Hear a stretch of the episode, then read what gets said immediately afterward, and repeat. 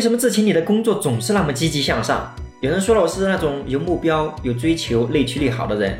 也许我在这方面的表现还行，而我能从大学毕业只做保险经纪人这一份工作，除了内在原因，我想还有很多外在肯定。我试着说几点，你是不是也喜欢这种工作状态呢？一、收入高与低。我承认我是那种还没有脱离低级趣味的人，收入越高，我的积极性就越高。可大家都喜欢这种积极向上的人。做保险经纪人，多认识个朋友，那就可能多一个客户或者多一个团队伙伴，那么收入必然增加。二，做员工还是老板？保险经纪人和我们的保险经纪公司更像是一种合作伙伴的关系。公司给了我们平台和制度，那我们给了公司业务量。做保险经纪人，多劳多得，少劳少得。每一个保险经纪人都可以抛开公司，打造自己的 IP。做保险经纪人更像是一个零风险、零投入，并且培训和制度非常完善的一个创业项目，轻轻松松做好老板。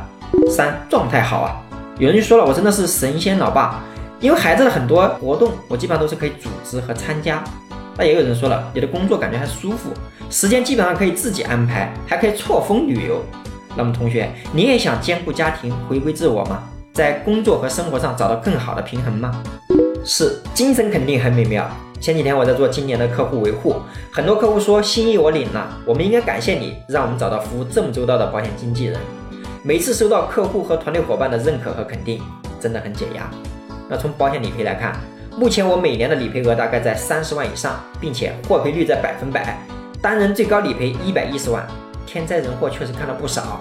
当客户和家人拿到赔款那一刻，我的事业又有了更高的利他使命。这就是我热爱做保险经纪人的原因。